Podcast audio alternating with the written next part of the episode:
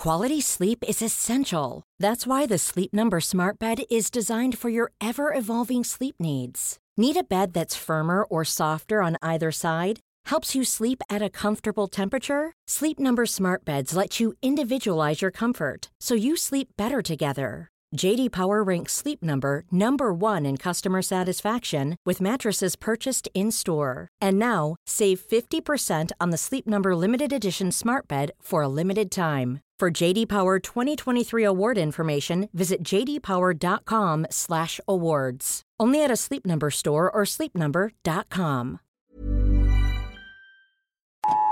This is not a test.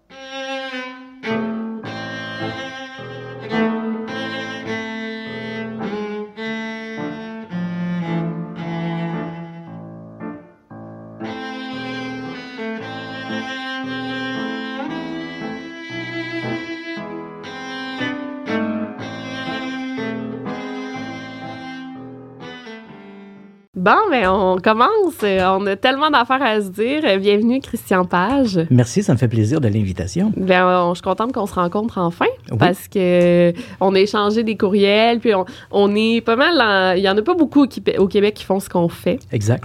Puis euh, ben, je suis contente qu'on se rencontre. Comment ça va? Ça va très bien. Euh, tous les, je, pense que plein de tes auditeurs doivent savoir, s'ils suivent un peu ma carrière de côté, savent que j'ai été très malade au cours des dernières années.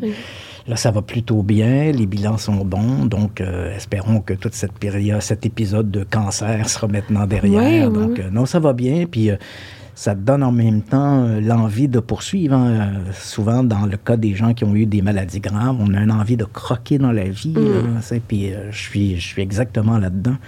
Et je multiplie à la fois les activités télé, podcasts. je suis ici aujourd'hui, je suis en train d'écrire un autre ouvrage. Donc, ça va bien, puis je me sens très vivant, Ah, c'est ça. Animé par la passion aussi ouais, qu'on partage, ouais.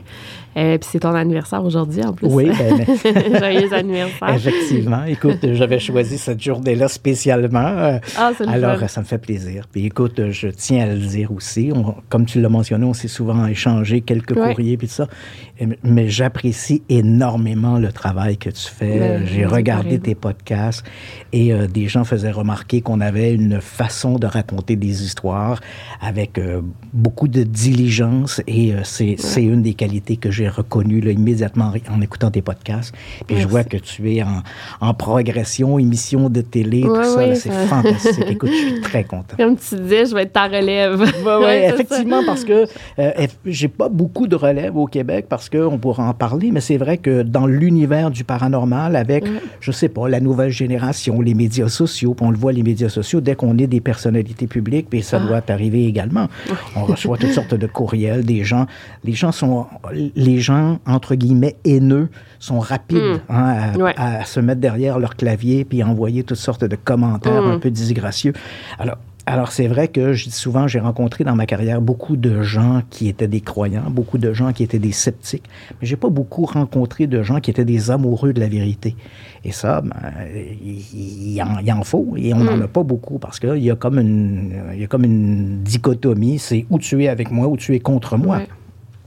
Alors, effectivement, si, si tu es ma relève pour euh, une bonne raconteuse d'histoire, c'est parfait, c'est excellent. Oui, oui, oui. Ben, moi aussi, je suis pas, je suis dans le paranormal. En fait, pour les tout ce qui est ovni, ça, je crois beaucoup. Mais paranormal, je suis très sceptique. Même, il y a des moments... Par exemple, j'ai reçu une médium ici, puis euh, sur le coup, j'y croyais beaucoup. Puis là, après, j'étais comme, est-ce que c'est mon cerveau qui me jouait des tours? Mhm. Donc, euh, moi aussi, je suis toujours à la recherche de la vérité. Je suis pas croyante, je suis pas pas croyante. Je suis vraiment entre les deux. Toi, euh, ta vision du paranormal, on peut s'en lancer Oui, oui, ben, ma- moi, ma vision du paranormal, je te dirais, euh, d'abord, dans un premier temps, je vais répéter un message que je, je rappelle depuis 35 ans, mais bon, le message ne passe pas, donc il passera pas davantage aujourd'hui, mais j'étais au départ, quand j'ai commencé à m'intéresser au paranormal, on était dans les années 70, et oui, ça traduit mon, mon âge. Donc, j'ai commencé dans les années 70, j'étais adolescent. C'était un peu l'âge d'or des phénomènes ovnis, entre autres, et c'est un des sujets qui m'avait attiré davantage que les autres. Et puis, éventuellement, j'ai j'ai orbité dans cet univers-là, sans mauvais jeu de mots, mais rapidement, je me suis rendu compte que, comme dans beaucoup de groupes ou d'associations qui sont motivés par la foi, les gens disent souvent, nous voulons à la vérité, mais très souvent, ce qu'ils veulent, c'est avoir raison. Donc, ils, ils cherchent un biais de confirmation en fonction de leurs croyances. Et éventuellement, en 1995, j'ai décidé de me retirer de ce milieu-là, du milieu associatif, pas du sujet. Le sujet me passionne tout, au- tout autant aujourd'hui que c'était il y a 40 ans, mais j'ai décidé de me retirer du milieu associatif parce que lorsqu'on est dans des associations ou des groupes, parfois on entend des trucs qui sont pas toujours très gracieux, puis on ne dit rien, on ne, on ne dénonce pas parce qu'on a des amis à protéger, euh, parce qu'on fait partie de la communauté, on veut se serrer les coudes. Mais en 1995, je l'avoue, j'étais rendu que j'avais honte de me regarder dans le miroir. Ah ouais. Pas nécessairement que je mentais, mais je mentais d'une certaine façon par le silence que j'entretenais. J'entendais des gens autour de moi qui parlaient de fantômes, qui parlaient d'ovnis, qui racontaient toutes sortes de trucs que je savais être faux. Mais je ne disais mot parce que je me disais, ces gens-là, ce sont mes amis, ces gens-là, c'est ma communauté, donc je ne dirai rien. Et finalement, en 1995, j'ai décidé de prendre le retrait par rapport à ça. Et je te dirais aujourd'hui, J'ai eu une carrière extraordinaire. Été très chanceux là, sur, plusieurs, sur, sur- plusieurs éléments. Mais je te dirais, ma position aujourd'hui, j'y prends un grand détour pour répondre à ta c'est question. vraiment intéressant, Je c'est sais. correct. Euh, je te dirais que lorsque l'on parle de phénomènes paranormaux, je te dirais que à peu près, par expérience, 90 à 95% de ce que l'on raconte par rapport au paranormal est soit faux ou manipulé de manière à nous faire croire certaines, certaines affirmations. Il y a un noyau toutefois de 5% pour lesquels il y a eu de l'investigation relativement rigoureuse. Il faut quand même se rappeler que seulement 1 de tous les phénomènes paranormaux ont été enquêtés par des scientifiques reconnus. Puis on a à peu près un 9 10 qui ont été enquêtés par des gens qui ont appliqué la méthode scientifique. Ça veut donc dire qu'on a 90% de phénomènes paranormaux que l'on raconte qui n'ont jamais été proprement étudiés. Donc, je te dirais qu'à travers ce noyau-là, il y a à peu près un 5 qui m'apparaît euh, tout à fait valable, qui mérite une attention. Euh, ça se peut que le paranormal d'aujourd'hui soit la science de demain. hein, laissons la science Ouais, progresser. Mais euh, le reste m'apparaît comme des fondements qui servent à alimenter une croyance. Puis la croyance, elle est légitime. hein. Euh, que les gens disent, moi, je crois aux revenants, je crois aux fantômes c'est tout à fait légitime. hein. On, aime croire. hein, euh, C'était Aristote qui disait l'homme est un animal social. Moi, je paraphraserais en disant l'homme est un animal croyant. Même si à un moment donné, on croit moins dans les pays occidentaux en Dieu. hein, les religions, les grandes religions, ont comment, il y a eu un exode des églises, si je puis dire. Mais l'homme demeure un animal croyant. Donc, on, a, on croit moins en Dieu, mais on ne, pas, on ne croit pas moins pour autant. Ouais, Donc, on vrai. doit retrouver des croyances. On aime croire à un monde enchanté. Et c'est normal de croire que des proches euh, qui sont décédés sont toujours autour de nous, qu'ils veillent sur nous, euh, qu'ils nous guident. C'est normal. On aime croire à une vie après la mort parce que la mort est quelque chose d'inquiétant. Donc la croyance, elle est légitime. Maintenant, de présenter ces croyances-là comme étant des faits établis, reconnus, là, il y a quand même loin de la coupe aux lèvres. Donc il faut être très prudent par rapport à ça. Qu'est-ce que l'on sait, qu'est-ce que l'on ne sait pas? Donc il y a à peu près un 5% de phénomènes paranormaux qui méritent une attention. Le reste, c'est de la croyance. Ça sert à alimenter une culture populaire. C'est fascinant. Moi, j'aime beaucoup la culture populaire. hein. Je dirais, mais même, je dirais même plus loin en disant que quand j'ai quitté ce- le milieu associatif au milieu des années Ouais. 90, ce qui m'intéressait, je sais que je parle, je parle. mais Non, peux- mais c'est ça, un podcast. Tu peux, peux quand j'ai quitté le milieu associatif au milieu des années 90, ce qui m'intéressait, c'était le phénomène lui-même. Est-ce que nous sommes visités par Mm. des extraterrestres? Est-ce que les fantômes existent? Est-ce que la vie existe après la mort? Et peu à peu, je dirais que j'ai développé une approche ou un intérêt plus social. Pourquoi on croit au paranormal? Pourquoi on croit aux fantômes? Oui. Qu'est-ce que ça apporte dans nos vies? Et en- dans la mesure comment les communautés vont véhiculer ces croyances dans le domaine du paranormal. Et là où nos, nos deux carrières se chevauchent, tu aimes les histoires criminelles et moi Ouais. j'aime les histoires criminelles à condition bien sûr qu'il y ait un soupçon d'occultisme et de paranormal autour. Donc à ce niveau-là, ça nous montre bien à quel point le paranormal, dans mon univers à moi, peut entraîner des dérapages qui vont aller jusqu'au crime. Et c'est là que pour moi le crime prend tout son intérêt. je Donc euh, l'approche sociale m'intéresse beaucoup. Et tu l'as mentionné euh, lorsque tu parlais de ta médium, tu as dit est-ce que c'est mon cerveau qui m'a Ouais. joué des tours? Il faut savoir que depuis les 20 ou 30 dernières années, les, euh, les recherches qui ont été menées dans le domaine des sciences cognitives et de la neuro, des neurosciences ont jeté un éclairage tout à fait nouveau sur les phénomènes paranormaux. Malheureusement, on n'en parle pas. OK. Ce n'est... Puis écoute, te, je- je te fais une confidence. J'ai maintes fois essayé de présenter des émissions comme celle-là, des grands réseaux québécois spécialisés dans le documentaire, et on me dit, ça ne nous intéresse pas parce que c'est pas ça qu'on veut. On veut du divertissement, on veut des Ouais. fantômes, on veut des soucoupes volantes. Donc, une approche plus rationnelle, on ne veut pas ça. Donc, il faut faire attention. Puis, ça a été pour moi je te dirais un peu un choc dans la mesure où quand je suis sorti de l'université dans les années 80, j'avais une, une passion pour le paranormal, mais également je croyais pouvoir faire œuvre de pédagogie. Oui, mais oui. Un mot à ne jamais dire Mm. aux médias. La pédagogie, c'est pas bon. Donc, on peut pas faire œuvre de pédagogie. Donc, on veut du divertissement. La télévision n'est pas là pour nous renseigner, ou très peu. Elle est là pour nous divertir. Et si on ne fait pas ça, ben évidemment, on n'est on n'est pas, dans- on pas dans le jeu. Et très euh, rapidement, ben, les phénomènes paranormaux, on, on- les, les recherches menées dans le domaine des neurosciences, dans le domaine des sciences cognitives, jettent un éclairage nouveau sur le paranormal. On apprend que notre cerveau est une extraordinaire machine à créer des illusions. puis elle va créer des illusions en fonction de nos croyances. Elle peut même transformer nos propres souvenirs en fonction de nos émotions. Mais malheureusement, ces recherches ont été publiées dans des périodiques scientifiques. Or, qui lit les périodiques Non, scientifiques? Ni toi, ni moi, on lit pas ça. Et même dans les, les universités, les universités doivent faire un tri parce que les abonnements aux périodiques scientifiques sont très, très coûteux. Donc, finalement, les scientifiques sont un peu dans leur tour d'ivoire. Ils publient dans des périodiques qui s'adressent essentiellement à leur propre Ouais. communauté et le public en général n'a pas cette information. Ce qu'il faudrait, c'est que des gens deviennent des courroies de transmission, donc comme moi, comme toi. Oui, donc oui. on prend cette information et on essaie de la vulgariser et la rendre accessible Mm. à un plus large public. Mais malheureusement, il faut aussi d'une certaine façon que les médias de diffusion soient de notre côté. Or, dans les grands médias, la télévision en particulier, parce que moi je suis un vieux de la vieille, là, euh, le podcast, l'Internet, tout ça est un univers un peu magique Ah pour moi, le nouveau, euh, que je manipule moins bien. Mais euh, c'est vrai que pour moi, c'était. On, on- ou bien on avait la presse écrite, ou on avait la presse électronique Ouais. qui était la télévision et la radio. Et malheureusement, dans le domaine de la télévision, il y aurait tellement de choses à faire, tellement de choses fascinantes, de plonger dans ce que nous sommes, nous les êtres humains, et comment le, nous percevons le monde et comment le monde nous joue des tours. Mais malheureusement, c'est pas ce qui intéresse. Et le public, comme il n'a pas accès à cette information de qualité, élitiste, mais j'aime pas tellement le mot élitiste parce que ça, ça dit, oh, c'est une communauté particulière, mais une information élitiste qu'on peut vulgariser. Il y aurait tellement de choses à apprendre, mais euh, les gens à la maison n'ont pas accès à cette information. Donc, ils restent scotchés devant leur téléviseur à regarder des chasseurs de fantômes qui se font peur dans l'obscurité parce qu'une porte craque. ouais. C'est un peu malheureux. Ouais. Mais malheureusement, à un moment donné, on vient désarmer. Et moi, j'avoue que j'ai baissé les armes. À un moment donné, je me suis fatigué. Je suis usé. As devant toi un homme qui est à la fois usé, mais également qui est aigri de, de la façon dont les médias ont, ont traité les phénomènes paranormaux. Mais bon, et pourtant, le sujet est si fascinant. Ouais. Tu sais, je- si je parle trop, tu peux m'interrompre. Non, pas du tout. Continue.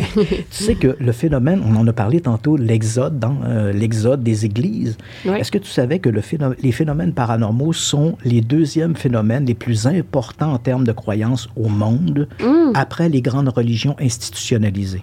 Ah, D'ailleurs, 2023, là, je te parle d'un sondage 2023, mars 2023, publié entre une, une- une association, entre une firme de sondage française et une firme de sondage américaine pour déterminer la croyance des gens dans l'ensemble des phénomènes paranormaux, vie après la mort, réincarnation, ovni, tout le reste.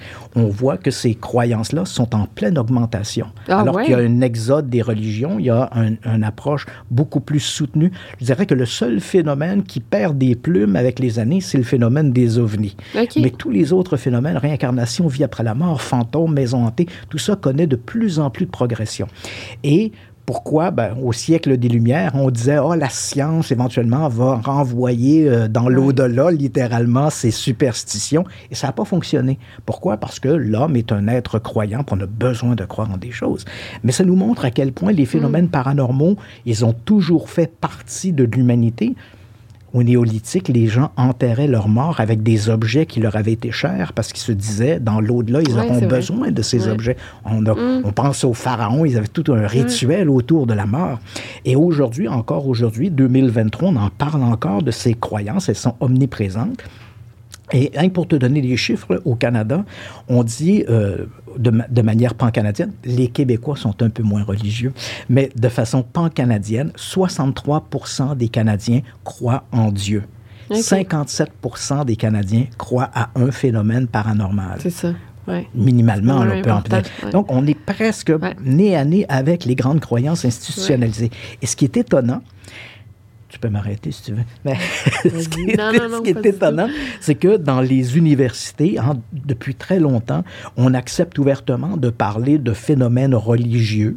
On parle de l'histoire des vrai. religions, on parle des différences entre les religions, les philosophies derrière les religions, mais les phénomènes paranormaux demeurent tabous parce qu'ils ont mauvaise presse. On a l'impression que les scientifiques qui voudraient s'intéresser à ces phénomènes ben, seraient évidemment, deviendraient sulf- sulfureux auprès de leurs collègues. Heureusement, aujourd'hui, il y a une ouverture un peu. On voit de plus en plus d'universités qui, qui abordent les phénomènes paranormaux en termes de phénomènes sociaux, mais il était grandement temps parce que, faut quand même se le dire, depuis 6-7 000 ans qu'on a des civilisations, hein, si on recule même à Sumer, il y a des croyances, il y a des dieux, il y avait des panthéons, on croyait au surnaturel et aujourd'hui, 2023, on continue d'y croire. Donc, c'est important de se pencher sur ces questions. Pourquoi on y croit et quels sont les éléments qui sont les, stig- les- ce, qui, ce qui stimule les imaginations. hein. Derrière le phénomène ovni, il y a des phénomènes qui sont observés et qui vont stimuler l'imaginaire. Les phénomènes de fantômes, les phénomènes de maison hantée sont exactement la même chose. Quels sont ces stimuli? Comment les comprendre? Et comment nous, êtres humains, parce que les phénomènes paranormaux, 99 du dossier repose sur des témoins. Hein? On n'a pas de fantômes dans des boîtes, on n'a pas d'extraterrestres dans des, dans des tubes de cryogénie.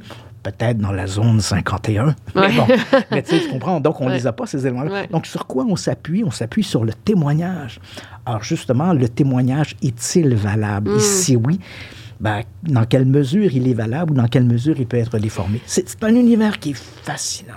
Mais il y a quand même, effectivement, c'est très fascinant, mais il y a quand même des, des instances où ça a été, pas ça a été prouvé, mais par exemple, on peut en parler, euh, la, la disparition des petits gars, là, Sébastien Métivier, Ouais. il y a un médium qui a participé Ouais. aux recherches puis qui a aidé à retrouver Ouais. le corps. Ça, qu'est-ce qu'on en fait de des histoires comme ça? Là, c'est celle qui me vient à l'esprit, mais il y en a d'autres. Dans, dans ces cas comme euh, là, tu parles d'un cas qui est extraordinaire. Ouais. Et justement, dans l'univers du, para- du paranormal, on a ces histoires Ouais. qui sont des histoires anecdotiques. Il faut quand même le reconnaître. Ce sont beaucoup, des ouais. histoires anecdotiques. Donc, entre une anecdote et une démonstration scientifique, il y a un monde entre les deux. Donc, l'univers du paranormal est composé d'anecdotes qui soulèvent un intérêt, qui intriguent. Dans le cas tu mentionnes, donc, on, pour les gens qui nous écoutent, Oui, qui ne connaîtraient en pas l'histoire, on est le 1er novembre 1984. Ce jour-là, trois garçons vont disparaître de la grande région de Montréal. Donc, euh, euh, il y a Maurice Vien, qui a Ouais, 4 c'est ans à peu près, oui, 4 ans. Et ensuite, euh, il disparaît en avant-midi. Et en après-midi, deux jeunes garçons qui jouent ensemble, Sébastien Métivier et Wilton Lubin, vont disparaître à leur tour. Et évidemment, on n'a pas la preuve qu'il s'agit d'un même ravisseur. Mm. On n'a pas la preuve qu'ils ont tous les trois été enlevés au départ. C'est vrai, ouais, au départ, Alors, sait pas. il- il va- éventuellement, les policiers sont saisis de ça. Ce que l'on sait au départ, ce 1er novembre 84, c'est qu'on a trois enfants dans la grande région de Montréal qui ont disparu. Tout dans le même quartier, non? Si je me non, c'est pas dans le même quartier. Dans un premier, il y en a un, les deux, Sébastien Métivier et Wilton Lubin, c'est- on, on parle effectivement de, euh, de Hochelaga, Hochelaga ouais. Maisonneuve. Et dans le cas de Maurice Vian, on parle davantage dans, du secteur de Saint-Henri. Donc, on a des enfants qui disparaissent de différents secteurs. Donc, éventuellement, le, ce jour-là, 1er novembre 84, une énorme battue à Montréal. Mm-hmm. Donc, des policiers vont entreprendre de vérifier avec l'aide du public tous les hangars, les dessous de galeries qui auraient pu être oubliés où les enfants auraient pu se réfugier et on ne trouve rien. Donc, très rapidement, on se dit qu'ils ont peut-être été victimes d'un agresseur ou enlevés par un ravisseur.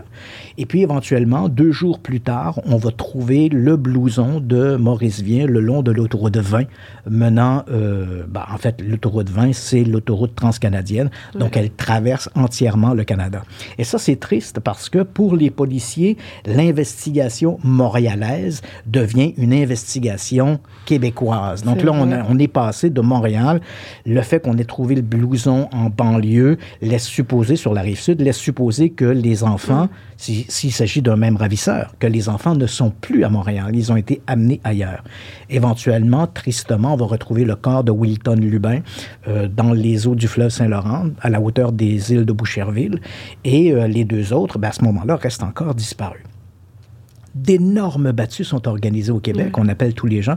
Le fait qu'on ait trouvé le blouson de Maurice Vien laisse supposer que l'enfant pourrait être amené, euh, pour- pourrait avoir été amené sur la rive sud, mais la rive sud, ça mène loin, ça Ouais. mène jusqu'à Ouais, Québec, ouais. ça mène jusqu'en Gaspésie si on suit le taureau de vin.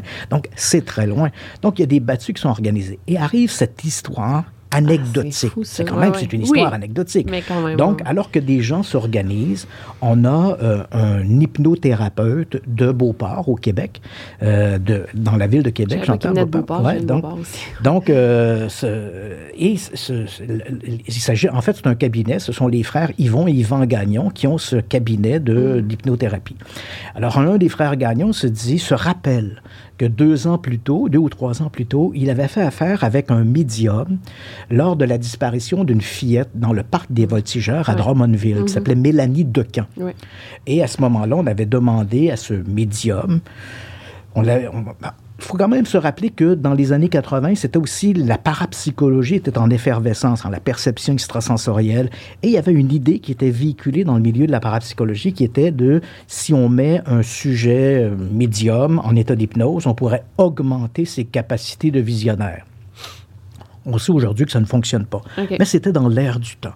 Donc, les frères Gagnon avaient, au moment de la disparition de Mélanie Decan, ils avaient plongé ce monsieur, qu'on appellera Monsieur X, ils Monsieur l'avaient X, plongé, en état d'hypnose.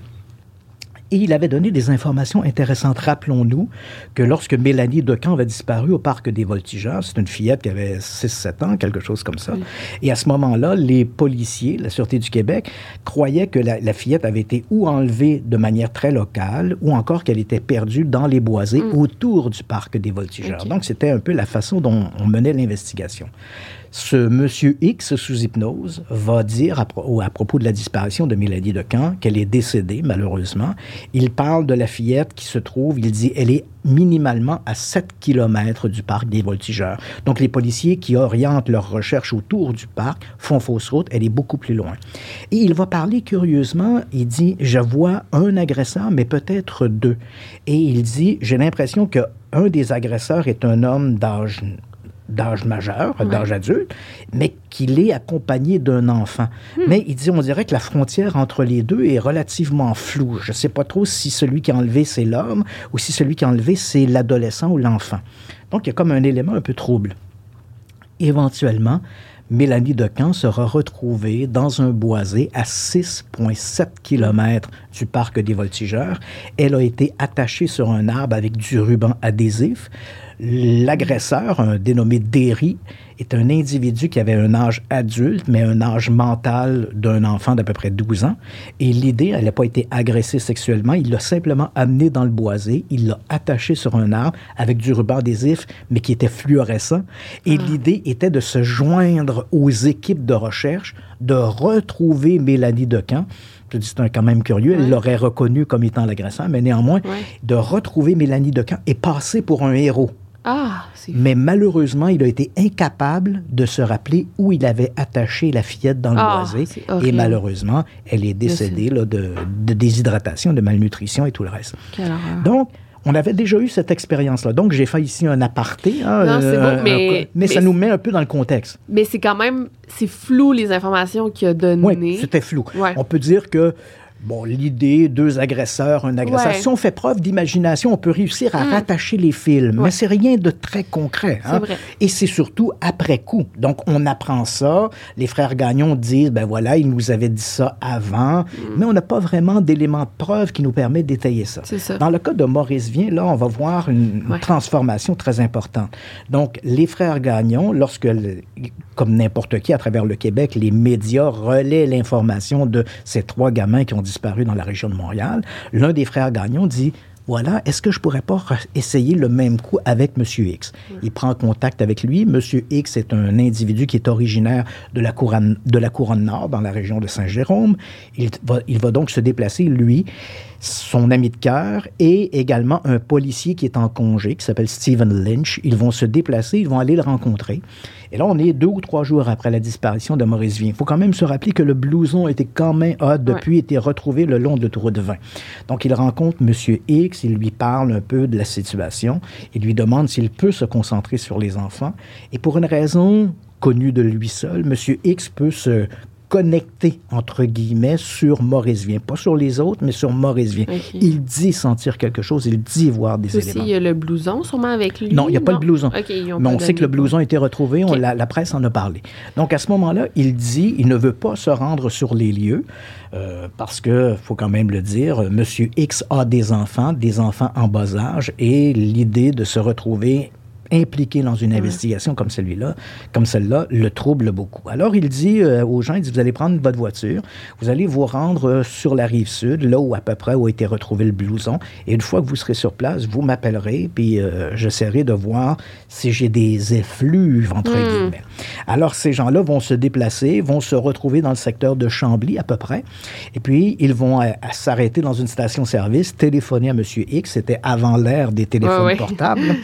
Et là, M. X, de sa résidence à Saint-Jérôme, dit ben, Je vois euh, une route qui longe la rivière Richelieu, par exemple, mais du côté, euh, du côté ouest. Et vous, donc, vous allez prendre cette route-là. Et là, il va donner une série d'éléments géographiques. hein. Il va dire vous allez sauter une voie ferrée, il va y avoir un petit il va- Donc, il donne des informations. Il dit à un moment donné, vous allez arriver euh, où il y aura une. Il donne des indications, une maison avec une façade rouge, une, boîte postale jaune. Il dit à ce moment-là, il va y avoir une route qui s'enfonce à travers les boisés.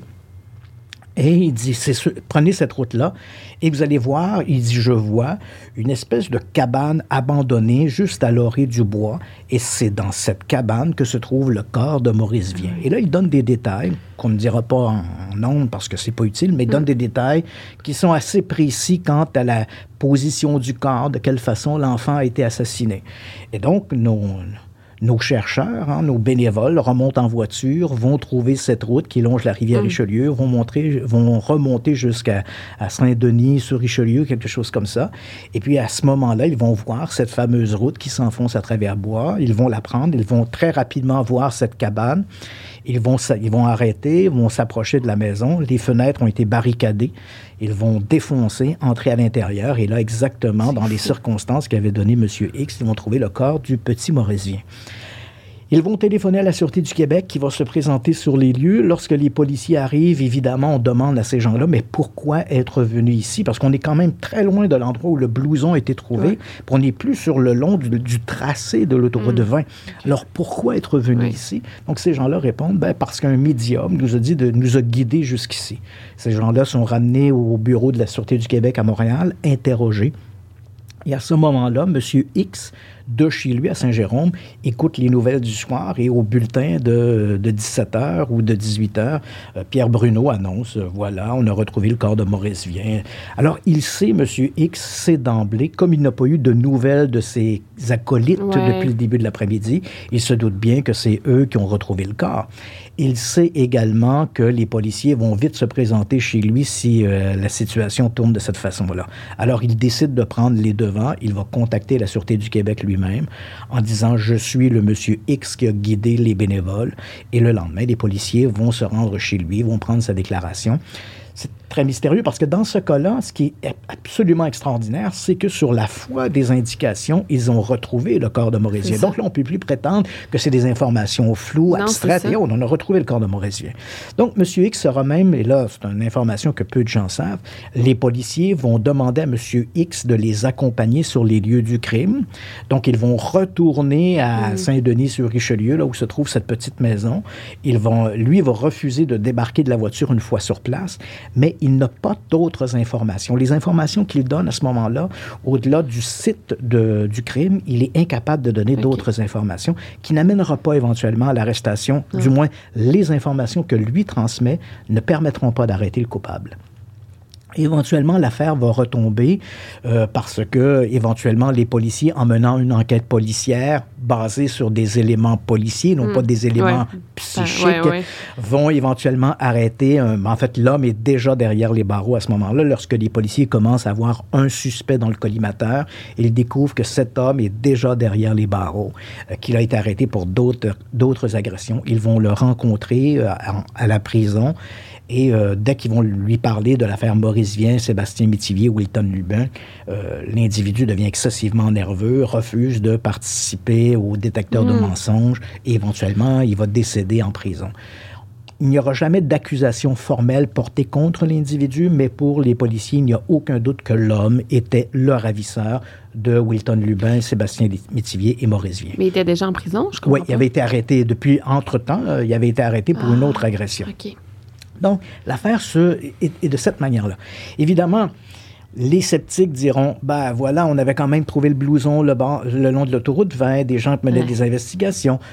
Combien était la chance de retrouver Maurice Vien sur les indications d'un médium? Une chance sur un million, mais pourtant, gagner à la loterie, la 649, c'est une chance sur 14 millions. Et de temps en temps, il y a bien des gens qui réussissent à gagner la loterie. Mhm. Donc, est-ce que c'était vraiment des phénomènes paranormaux? La coïncidence, l'anecdote est troublante. Oui. Il aurait fallu que M. X puisse le refaire à volonté pour qu'on puisse avoir une preuve. C'est un peu ce que demande la science. On peut pas de... Les gens voudraient parfois que la science fasse quelque chose qu'elle n'est pas. La science, c'est la science. Et l'une des règles de la science, même si aujourd'hui il y a un assouplissement de ce côté-là, mais une des règles de la science, c'est qu'une expérience doit être reproduisible pour qu'on puisse en déterminer la théorie, comment ça fonctionne. Dans le cas des médiums, malheureusement, à toutes les fois où on a essayé dans des conditions de laboratoire de reproduire ce type de performance, ça a été l'échec. Alors là, d'un côté, on aura les sceptiques, encore une fois, qui diront ça ne fonctionne pas en laboratoire, c'est la preuve que c'est faux. Et d'un côté, de l'autre côté, ceux qui croient au paranormal, de manière rigoureuse et sérieuse, les parapsychologues, par exemple, diront il est possible que ce soit le contexte qui fait que ça fonctionne. Ouais. Hein? On est tous, toi, moi, n'importe qui, on est tous tributaires de nos émotions. Hein? Tu vas faire un des trucs, par exemple, au, au boulot, les gens qui nous écoutent, par exemple, ou nous regardent, qui, qui font des choses au boulot, hein, ils font leur travail un peu routinier, ils le font très bien. Mais il suffit que le patron soit derrière eux ou au-dessus de leur épaule, et soudain, ils se mettent à à, à multiplier les bévues, bévues après bévues, et pourtant, C'est un travail ouais. qu'ils font de manière Oui. quotidienne. Alors comment C'est parce qu'on est tributaire de nos émotions. Alors on comprend que le médium, et encore une fois, il y a toujours ce débat qu'on ne peut pas trancher, hein, le médium qui est sur le terrain, qui tient par exemple un vêtement qui a appartenu à une victime, qu'il côtoie les policiers qui enquêtent sur l'affaire, qu'il voit le désarroi des familles, on comprend que la charge émotive, elle est différente que d'être dans un laboratoire avec des Ouais. électrodes autour de la tête, avec un, un laborantin qui tape du pied en attendant qu'il y ait un résultat. Et il est possible que ces conditions-là soient les conditions gagnantes pour permettre ce genre de phénomène. Bien sûr, les sceptiques diront, oui, mais en laboratoire, c'est plus difficile de tricher, alors que dans une situation Ouais. d'investigation sur le terrain, alors que c'est à peu près du n'importe quoi, les policiers regardent à gauche, à droite dans quelle mesure le médium peut être euh, soudainement informé d'un mot, d'un échange entre deux policiers, ça reste difficile à contrôler. Mais on doit rester l'esprit ouvert. Des anecdotes comme celle de Monsieur X, elle est unique au Québec, mais quand on regarde dans la littérature, et tu sais ce que c'est, hein, la littérature sur des crimes, elle est très abondante, mais on découvre qu'effectivement, dans de nombreux cas, des services de police ont fait appel à des, à des médiums. Il faut quand même se dire que généralement, quand c'est fait, ça se fait sur la foi d'un policier. C'est rarement un service de police qui va demander à un médium de s'impliquer. C'est souvent un policier pas. qui croit Ouais. en ces phénomènes, qui va, qui va dire, ben voilà, j'ai un ami qui connaît un médium et je suis allé voir le médium et je lui ai posé des questions. Et, euh, et c'est comme ça que les- ces médiums-là vont se retrouver au cœur d'affaires policières. Mais encore une fois, ça reste des éléments, ça, reste des histoires anecdotiques, anecdotiques fascinantes, Ouais. mais anecdotiques quand même. Ouais, ouais, ouais. Et la science a peu de prise sur les anecdotes.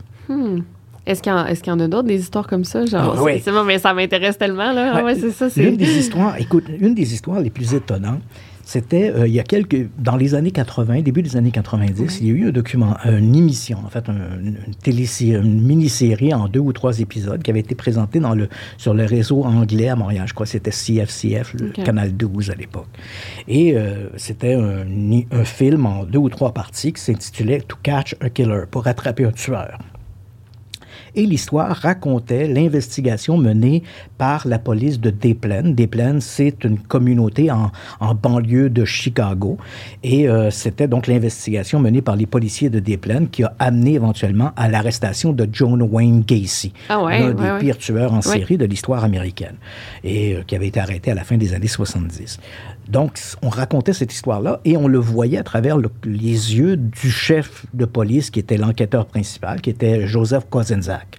Donc, Kozenzak, euh, on le suit dans son investigation. Et, et dans l'émission, donc moi, je suis à la maison, je regarde ça et on voit à un moment donné ce Kozenzak se rendre chez un médium. Il tient un appareil photo parce que, bon, il faut savoir que l'affaire euh, John Wayne Gacy a connu sa chute à partir du moment où un adolescent, euh, Robert Pierce, est disparu. Donc, lorsque Pierce est disparu, les parents sont allés voir les policiers parce qu'il y avait eu quand même, au fil des mois, des gens qui avaient disparu. Mais c'était souvent des itinérants, des mmh. jeunes. On est dans les années 70, hein, une, une certaine liberté sociale qui s'inscrit. Donc, c'était des jeunes, souvent itinérants, qui faisaient de l'autostop, passaient d'une ville à une autre. Donc, des gens, des parents inquiets de ne pas revoir euh, leurs mmh. enfants depuis des mois avaient appelé les policiers, mais c'était des jeunes, souvent des des gens, des jeunes qui bourlinguaient à gauche et à, droite, à droite. Donc, les policiers mettaient ça ou bien sur le dos d'une fugue ou d'un déplacement comme ça. Puis à un moment donné, on s'est dit, ben, les jeunes vont réapparaître. Mais lorsque le jeune Robert Pierce disparaît, ses parents vont voir, il disparaît des plaines, il travaille dans un, euh, une pharmacie, un drugstore oui, pour utiliser. Donc, il, il va, les, les, parents vont voir les policiers en disant, ben Robert est disparu. C'était le jour de son anniversaire ou l'anniversaire de sa mère. Donc, c'est un jour où, s'il avait décidé de fuguer ou de partir, ouais. c'est certainement pas cette journée-là qu'il l'aurait fait. Et qui plus est, Robert est un, est un bon garçon. Il n'y a pas de, d'historique de, fu, mm. de, de, fugue. On lui connaît pas. Il, va, il fait pas de l'autostop. On lui connaît pas non plus des, des excès d'alcool, de mm. drogue ou de quoi que ce soit. C'est un bon garçon. Et pour les parents, il est clair que si Robert n'est pas rentré ce soir-là, c'est qu'il y a quelque chose de grave qui est survenu. Et la dernière information que l'on a dans le cas de Robert, c'est qu'il avait dit à ses parents, euh, j'ai fait, euh, parce qu'il avait besoin de faire plus de sous, il avait rencontré un homme qui venait au drugstore, qui était John Wayne Gacy, oui. et Gacy euh, engageait souvent des jeunes. Bon, Gacy avait une, un petit commerce de euh, de restauration domiciliaire, okay. réparation euh, paysagiste, tout ça. Et donc, il engageait souvent des jeunes pour faire ce travail. Et Pierce avait dit à ses parents, euh, j'ai vu ce John Wayne Gacy, il m'a donné sa carte, il serait peut-être intéressé par mes services. Et le, au moment où il disparaît, il dit à des collègues au travail, je dois aller rencontrer John Wayne Gacy ce soir pour parler de cette embauche, et, et on ne le revoit plus à ce moment-là. Les policiers, bien sûr, vont interroger Gacy. Gacy reconnaît qu'il a rencontré le jeune Pierce, mais l'affaire s'est arrêtée là. Ils ont discuté, puis okay. il ne sait pas ce qui est arrivé après. Donc, c'est à peu près l'état dans lequel on se trouve. Et les policiers enquêtent donc. Donc, notre, on, on revient à notre film. Ouais. Hein, donc, on voit, on suit cet investigateur, euh, Joseph Kozenzak, qui enquête sur la disparition de ce jeune Robert Pierce. Il va voir un médium. Et euh, une médium, dans le cas présent, elle tient un appareil photo qui a appartenu à Robert. Elle manipule l'appareil photo et elle commence à donner des informations en disant Je vois l'assassin, euh, il y en a plusieurs, ce n'est pas qu'un enfant, c'est plusieurs enfants. Il travaille dans le milieu de la construction construction, il conduit une camionnette. Elle oui. donne plein d'informations oui. qui est très pertinentes à ce moment-là. Donc, le film se termine avec euh, l'arrestation de Gacy et tout le reste. À ce moment-là, Gacy n'avait pas encore été exécuté. Là, il était toujours en attente de son exécution. Donc, c'était un peu l'histoire du film. Intrigué par ça, je me suis dit, je ne sais pas si c'est vrai, mais tu sais, ça me rappelait bien mmh. sûr l'histoire de Monsieur X, tout ça. Donc, finalement, je téléphone à la police de Desplaines. OK. Et oh. la police de Desplaines me disent euh, oui, euh, Joseph Kozenzak existe bel et bien, c'est l'ancien chef de police. À ce moment-là, Joseph Kozenzak a quitté la police, mais il dirige, il a ouvert une boîte qui fait de l'investigation, des private eyes, okay. ouais, ouais, ouais. l'enquêteur privé. Alors, on me donne les, les numéros, tout ça. Donc, j'appelle Kozenzak et euh, j'ai l'enregistrement wow. audio, on se parle. Et là, je lui raconte cette histoire-là, que j'ai vu le film basé. Et là, il me raconte que c'est tout à fait vrai Et ce qu'il me raconte même va plus loin que le film. Kosenczak me raconte, il dit à un moment donné, lorsqu'il y a eu la disparition de Robert Pierce, et là je te le cite tel quel, il me dit, voilà, au moment où Robert Pierce disparaît, on enquête dessus, il n'y a rien qui se passe. Et là, il y a comme mon épouse connaissait une médium, donc, je lui en avais parlé un peu. Elle n'a pas donné beaucoup d'informations, c'était pas très pertinent. Et puis, à un moment donné, durant cette même période, les parents de Robert Pierce se présentent au poste en me disant qu'ils ont lu un article dans le sélection de Reader's Digest qui parle d'une médium américaine sur la côte, euh, sur la côte est, euh, la, oui, c'est sur la côte est au New Jersey, qui s'appelle Dorothy Hallison, qui est célèbre, on l'a vu à plusieurs reprises dans des émissions de télé sur des histoires de médiums. Elle se vante d'avoir fait des investigations pour les services de police locaux, d'avoir également travaillé avec le FBI, d'avoir fourni des informations très pertinentes. Et donc, les parents du jeune Robert Pierce demandent à Kozenzak si lui aurait une objection à travailler avec une médium. Et lui de me répondre, il dit, lorsqu'ils m'ont posé cette question, je lui ai dit non, à condition que les services de la médium ne soient pas supportés par la police de Desplaines. On ne peut pas se permettre ça. Mais ça, si ouais, les parents ouais. veulent payer pour les déplacements à la médium, libre à eux. Et les parents du jeune Robert Pierce acceptent ce- ce- cette, cette offre. Donc, ils font venir à Desplaines, et là, je te raconte ce que Kozenzak me raconte. Il dit, au moment où, il dit, c'est moi qui vais chercher, euh, qui vais chercher euh, Dorothy Allison à l'aéroport O'Hare de, de Chicago. Il dit, dès qu'elle monte dans ma voiture, elle dit... euh, je sens que il y a comme une odeur de... Le, le gamin est disparu, puis je sens une odeur de pétrole. Alors il dit OK, parfait. Donc il roule un peu avec la dame. Elle lui demande à un moment donné de s'arrêter euh, sur le. Il y a comme la rivière des Plaines qui passe. Et on arrête sur le bord de la rivière des, des, Plaines. Elle me ré- répète cette histoire-là. Elle me dit euh, Je sens une odeur de pétrole euh, qui est liée à la disparition du jeune Robert. Alors lui il se dit Bah. Est-ce qu'il est disparu d'une station-service? Il essaie de trouver des liens, mais il n'en trouve pas. Donc, on retourne à des plaines. Elle fait un peu son, le show du médium. Finalement, elle se promène d'une place à une autre, euh, capte apparemment des effluves et elle dit toute une série d'informations. Elle dit à Kozenzak, elle dit l'homme qui, a- qui est responsable de sa disparition a, a enlevé plusieurs enfants. Donc, c'est tout à fait vrai. Et elle dit qu'il travaille dans le milieu de la construction, qu'il a une camionnette. Et elle dit, euh, et c'est probablement les deux éléments qui ont le plus frappé Kwasenzak, elle me dit à un moment donné, est-ce que le mot evergreen vous dit quelque chose? Fait qu'elle lui dit, non, pas vraiment, pas en lien avec l'enquête. Elle dit, retenez que evergreen est très important. Et elle lui dit, rappelez-vous que peu importe ce que, ce que vous allez faire, vous ne retrouverez pas le corps du jeune Robert Pierce avant le 30 avril. Elle donne une date très précise, le 30 avril, pas à la fin d'avril, elle lui dit le 30 avril. Parfait. Donc, après avoir fait son investigation, Dorothy Allison remonte dans l'avion, retourne dans son New Jersey, et lui, euh, continue de mener son enquête. Entre-temps, sur des, la foi des, d'enquêtes policières, les policiers ont commencé à refermer, à voir dans leur collimateur ce John Wayne Gacy, mais pas forcément en lien avec la, la disparition de Robert Pierce, même s'il a été le dernier à voir le gamin vivant, mais en raison de toutes les autres disparitions. Et puis, euh, l'événement déclencheur, là, ce qui va renverser euh, il me dit, et à un moment donné, je suis à mon bureau, je reçois un coup de téléphone. C'est euh, un bureau de la police de Chicago, euh, de Cook County, qui m'appelle en me disant euh, c'est vous qui enquêtez sur la disparition du corps de Robert sur la disparition de Robert Pierce. Il dit oui. Alors il dit on a trouvé un corps et d'après la description des vêtements, il pourrait s'agir du corps du gamin en question.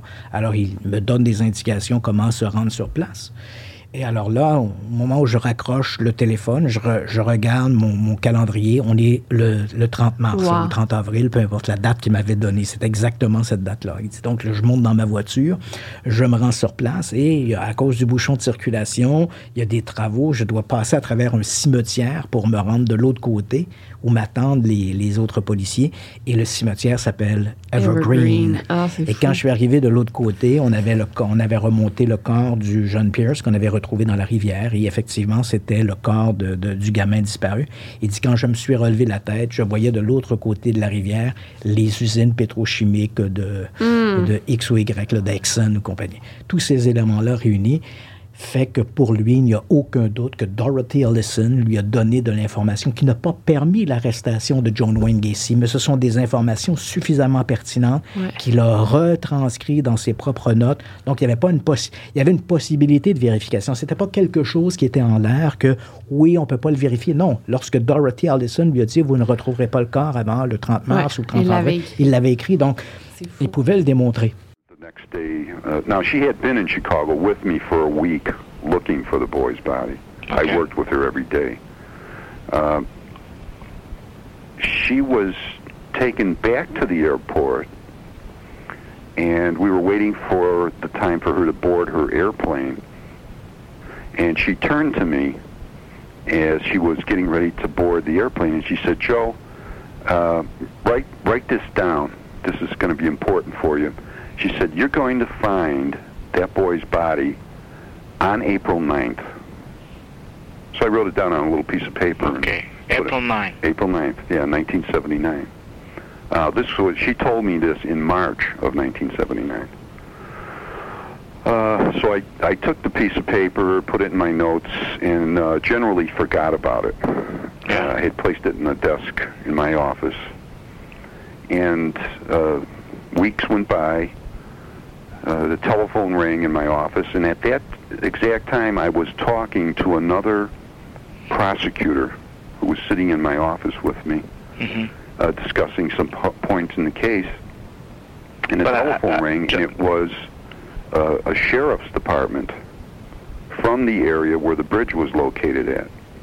And the sheriff's deputy told me that uh, he suggested I come drive down to that area because a worker in that area had lo- had seen a body along the banks of the river, mm-hmm.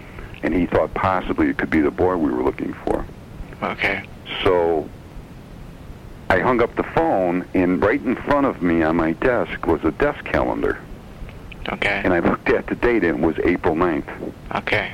So I opened my desk drawer with this little note paper mm-hmm. and picked it up. I was I was so excited I couldn't I, I, I was overwhelmed and and I took this piece of paper and I showed it to the prosecutor. Mm-hmm. And I, I, I said, "Jesus, look look at this."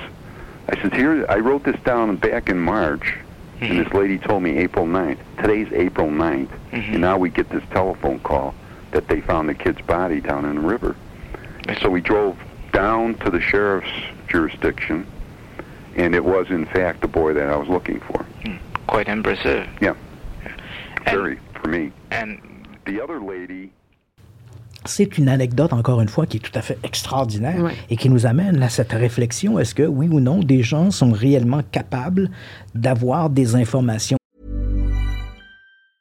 Quality sleep is essential. That's why the Sleep Number Smart Bed is designed for your ever evolving sleep needs. Need a bed that's firmer or softer on either side? Helps you sleep at a comfortable temperature? Sleep Number Smart Beds let you individualize your comfort so you sleep better together. JD Power ranks Sleep Number number 1 in customer satisfaction with mattresses purchased in-store. And now, save 50% on the Sleep Number limited edition Smart Bed for a limited time. For JD Power 2023 award information, visit jdpower.com/awards. Only at a Sleep Number store or sleepnumber.com. pertinentes en utilisant autre chose que les cinq sens connus. Donc, c'est Ouais. une fascination qui, qui fait que la recherche en parapsychologie est encore dynamique aujourd'hui, même si on en parle moins. Il faut savoir qu'il y a, je pourrais dire, un collège invisible ou une communauté scientifique invisible parce qu'ils ne veulent pas nécessairement être associés à ça, mais qui continuent de s'intéresser à ces phénomènes, même s'il y a aussi des sociétés savantes hein, qui, qui s'affichent ouvertement. hein.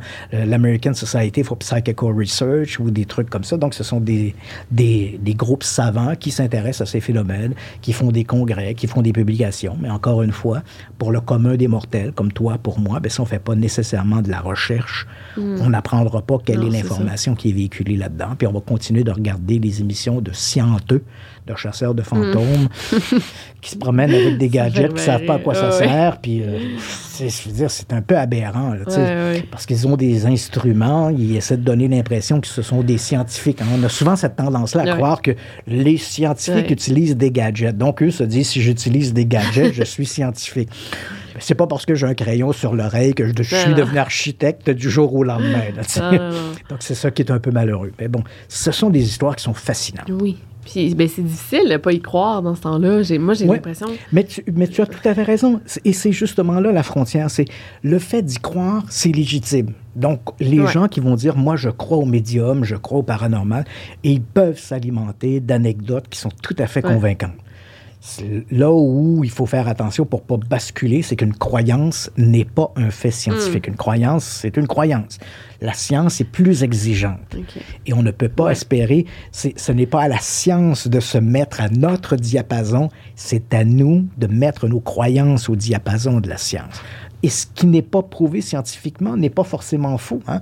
C'est vrai que dans une culture occidentale comme la nôtre, on a toujours l'impression que la science, c'est ce qui valide. Ouais. Si c'est pas la science, c'est pas valable. Pas du tout. Il y a plein de phénomènes dans le domaine de la science qu'on n'arrive pas à expliquer, mais ce n'est pas parce qu'on ne les explique pas puis qu'on ne peut pas les démontrer qu'ils sont faux. Ah, par exemple, euh, je te donne essentiellement ce- ce- ce- ces éléments-là. On a un cancer entre 60 000 et 100 000 cancers, dépendamment des cancers. On a un cancer dans ce groupe-là là, qui va rentrer, euh, qui va entrer en rémission spontanée. Donc, sans traitement, sans rien, bang, le vol, le cancer euh, va, va entrer en rémission. Les oncologues ne le savent pas pourquoi? Quels sont les mécanismes qui font qu'à un moment donné, un cancer entre en rémission? On ne sait pas. Dans le domaine de l'astrophysique, par exemple, la planète Vénus tourne à contresens des autres planètes du système solaire. Pourquoi? Ben, il est possible qu'elle ait été frappée par un astéroïde qui a a changé son orbite. Peut-être que la constitution interne de la Ouais. planète fait qu'elle tourne dans l'autre sens. Mais techniquement, on ne le sait pas. C'est une énigme, c'est un mystère. On n'arrive pas à démontrer comment ça s'est fait.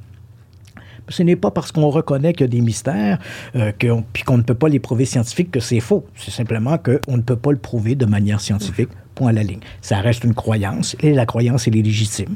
C'est simplement de, se, de bien se méfier de ceux qui essaient de nous faire passer des croyances pour des faits vérifiés, vérifiables. Et non des instruments, des babelles, des babelles qui font de la lumière et du bruit ne sont pas des instruments Non, non. pour dé- détecter des fantômes ou quoi que ce soit du genre. Écoute, on pourrait faire de longs pro- pod- podcasts où, où j'ai suivi des chasseurs de fantômes et j'ai vu des aberrations là, qui sont renversantes. Ça n'a pas de bon sens. Ah, ouais. Écoute, euh, je me rappelle, inutile de donner des noms, mais écoute, à un moment donné, euh, il y avait TVA avait fait un reportage sur des chasseurs de fantômes pour euh, l'occasion de l'Halloween. Et là, on me dit, euh, Christian, on voudrait que tu vois toutes les scènes, puis tu nous donnes ton opinion. Donc, euh, je regarde les images. Et à un moment donné, on voit le médium, euh, pas le médium, le chasseur de fantômes en question, qui a un appareil, un K2, là, qui est un appareil qui détecte le- les variations des, ouais, champs électromagnétiques. Et là, voilà, il, il est devant la caméra, il parle aux fantômes. hein, Êtes-vous là, les revenants? Et puis, on, les lumières se mettent à clignoter. Et là, il regarde la caméra, puis on le voit avec une assurance extraordinaire. Dire, vous voyez en direct un fantôme qui réagit. il dit, il dit clairement dans le reportage que cet appareil, c'est un détecteur de fantômes. Or, euh, il n'a jamais remarqué que la caméra qu'il filmait avait une batterie là, grosse comme une boîte Ah. à lunch sur le dessus. là. Alors, si tu- ces gens-là ne, savent, ne connaissent même pas les spectres. hein. Ouais. Quand je, je parle de spectres, je parle de détails techniques là, de, de leur appareil, non pas des fantômes. Ils ne connaissent pas les spectres de leurs appareils. Ils ne savent pas à, quoi- à quoi ça sert, puis ils ne savent pas comment ils fonctionnent. Dans une émission que j'ai fait moi-même sur les, les chasseurs de fantômes, c'était l'enquêteur du paranormal qui avait été diffusé à Historia et qui avait été fait avec... euh, qu'on- c'est une série de 7 ou 8 épisodes. À un moment donné, on suit des chasseurs de fantômes. Et à un moment donné, il y a justement des chasseurs de fantômes. Puis on l'a même pas coupé. hein. C'était tellement ridicule qu'on l'a, on présenté comme ça. On a une chasseuse de fantômes qui, là, elle aussi, avec son K2, parle aux esprits. Puis là, on voit les lumières qui clignotent. Puis là, elle dit, ah, vous voyez, là, elle est toute excitée. Et là, on entend en, en arrière le caméraman qui dit, ouais, mais ça, c'est mon walkie-talkie qui fait ça. Quand il appuyait sur le bouton de son walkie-talkie, ça faisait monter les lumières. Donc, ces gens-là n'ont aucun protocole, aucune façon de travailler qui est rigoureuse. Donc, que, que ces gens-là que ces gens-là se rendent sur place en, en nous disant je crois aux fantômes, je me rends sur place, on s'amuse, on fait de l'investigation entre guillemets, c'est qui se ressemble davantage à de l'exploration urbaine, Ouais. parce que Ah, c'est souvent ouais. des lieux abandonnés, et que ces gens-là disent ben voilà, ça nous excite, on aime ça, c'est parfait. Moi, j'ai absolument rien contre ça, puis je peux encourager ça, c'est le fun, ça, ça, ça ajoute à la culture. Ouais. Mais essayez pas de nous faire passer ça comme étant de la science, là, parce que là, à un moment donné, il faut, il faut quand même euh, avoir les yeux en face des trous, là, puis ça, c'est pas le cas. Comme euh, je me rappelle, je suis allée euh, au palais de justice de l'Assomption, le fameux palais Ah, un de justice. incontournable. Euh, oui. Euh, puis à un moment donné, on, justement, on filme une vidéo. Je suis avec euh, les, les YouTubers, puis, euh, deux filles ordinaires. Bref, on filme une vidéo. Puis à un moment donné, il y a une bille qui apparaît nulle part, qui se met à rouler vers nous. Puis là, les, les trois, on devient vraiment stressés. On dit, c'était pas stagé, non, c'était. On était, ça y est, tu sais, c'est du paranormal. La semaine passée, j'écoute un podcast, puis une fille qui disait qu'elle était dans une ligue d'impro, puis elle est allée faire un match d'impro au Palais de justice de l'Assomption, puis elle se fait lancer une bille durant le match puis j'étais comme, OK. Puis il y a un guide là-bas, un guide euh, du Palais de justice, que lui, c'est tout à son avantage, qu'on croit qu'il y a des phénomènes paranormaux. Fait que là, je suis là, OK, on est deux Qui filles. est toujours là, d'ailleurs, quand Oui. les phénomènes se produisent. Oui, il, ben, il Il était est dans tout- la cuisine, mais Ouais. tu sais, c'est ça. Euh, J'y croyais beaucoup, puis là, je disais, bon, je suis pas la seule qui a été attaquée par une bille, fait que clairement. Mm. Moi, euh, je, je- je- évidemment, sans mauvais jeu de mots, je ne lancerai pas la pierre, Ah. mais euh, des gens ont pris sur le vif ce guide à lancer des billes. Ah, des billes! Oui, des Ah! billes. euh, À lancer des billes. Donc, Oh il a été pris sur le vif à lancer des billes. On l'a vu. Ah, ben c'est ça, là. Donc, euh, c'est quand même. Ça se peut que cette fois-là seulement, c'était lui, puis les autres fois, c'était vraiment des fantômes. Mais euh, néanmoins, le fait que l'individu. Là, c'est un peu souvent Ça, dans les drôle. phénomènes de poltergeist. hein, Ouais. De, de- de ce type-là. Donc là, on me parle des billes, puis je te dis, ben voilà, ce guide-là, on, on le nommera pas, Non, mais c'est lui. Donc, euh, il a été pris par des gens à lancer des billes. On l'a vu faire. Dans d'autres cas de poltergeist, hein, euh, pour les gens qui nous regardent, peut-être qu'on a en mémoire, par exemple, euh, le film La Conjuration 2, Oui. qui est basé sur une histoire de poltergeist très importante qui s'est produite à Enfield en 1977. Enfield, c'est un quartier ouvrier de Londres.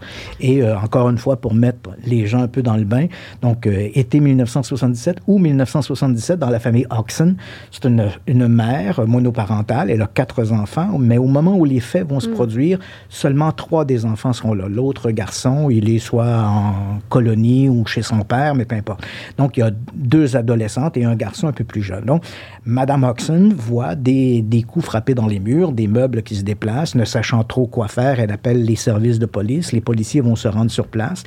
Et un événement spectaculaire, un des policiers va confirmer avoir vu une chaise se déplacer toute seule. Donc là, on a un rapport policier qui, Oui. où, la, où la- la policière mentionne qu'elle a vu une chaise se déplacer toute seule. Mais comme ce n'est pas le service des polices d'enquêter sur le paranormal, ils vont référer donc à, à des journalistes, Ouais, à d'autres ouais, gens, à faire ouais. faites quelque chose. que. Et donc, éventuellement, les Oxen vont appeler un journaliste de tabloïd, on ne le nommera pas, là, mais, mais qui est très ensoleillé de. Londres, OK. le genre de Sun. Ah, de... OK, OK, je comprends. Donc, euh, des journalistes vont se rendre sur place. C'est un tabloïd. Ouais, ouais. On comprend. C'est une information qui n'est pas toujours très Non. rigoureuse. Puis on fait souvent dans le fait divers, chien écrasé et tout Ouais. le reste. Donc, les gens du Sun se, se rendent sur place et ils vont être à leur tour témoins de phénomènes un peu mystérieux. Ils vont donc contacter à Londres. Il y a un groupe de recherche très rigoureux qui enquête sur les phénomènes paranormaux, qui est la Society for Psychical Research, fondée à la fin du 19e siècle, qui est d'ailleurs la plus vieille organisation toujours active aujourd'hui qui enquête sur les phénomènes paranormaux.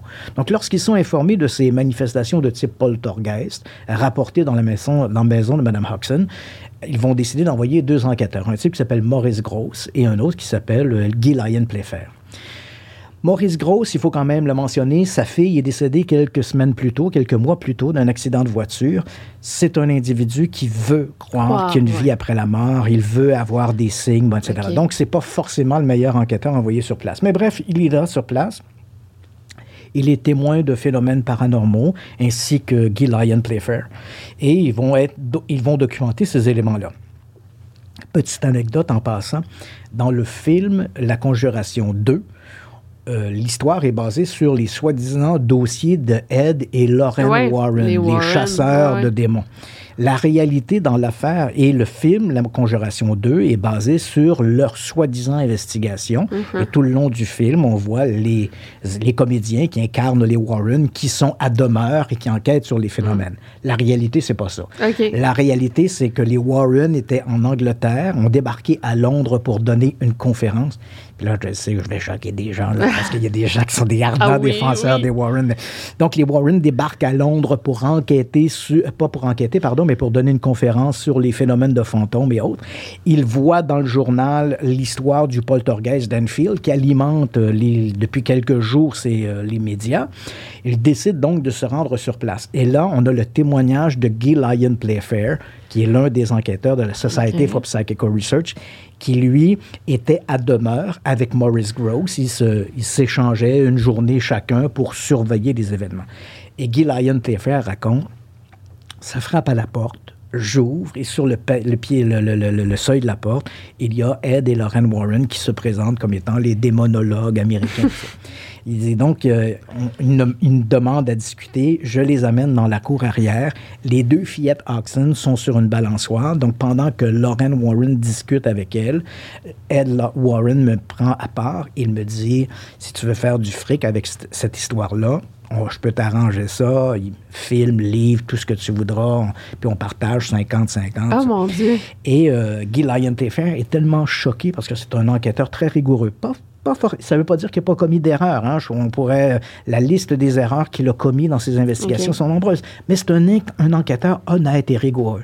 Et euh, Lyon- Guy Lyon est tellement choqué de ça qu'il dit, en, en mots plus polis, qu'il a littéralement chassé les Warren à grands coups de pied dans l'arrière-train. Hmm. Il dit l'enquête des Warren a duré huit minutes. Wow. Le temps qu'ils ont été là, puis ils sont partis. Qui ils ont sont jamais revenus. crédit. Et voilà, et dans le film, on les voit à. Ouais, ouais. Ils n'ont jamais fait. Il ça- il n'y a jamais eu d'enquête des Warren à Enfield. Hmm. Cela étant dit, lorsque ces événements-là se passent, il y a toutes sortes de phénomènes. Les- une des fillettes, par exemple, va parler avec une voix gutturale. Ouais. Elle elle- elle incarne la voix d'un voisin, d'un esprit. Il y a des phénomènes de lévitation, coups dans les murs. Donc, les phénomènes de poltergeist qui sont assez typiques. Et puis, euh, Guy Lyon Playfair, Maurice Gross vont publier leur rapport en disant qu'ils sont convaincus de la réalité de ces manifestations.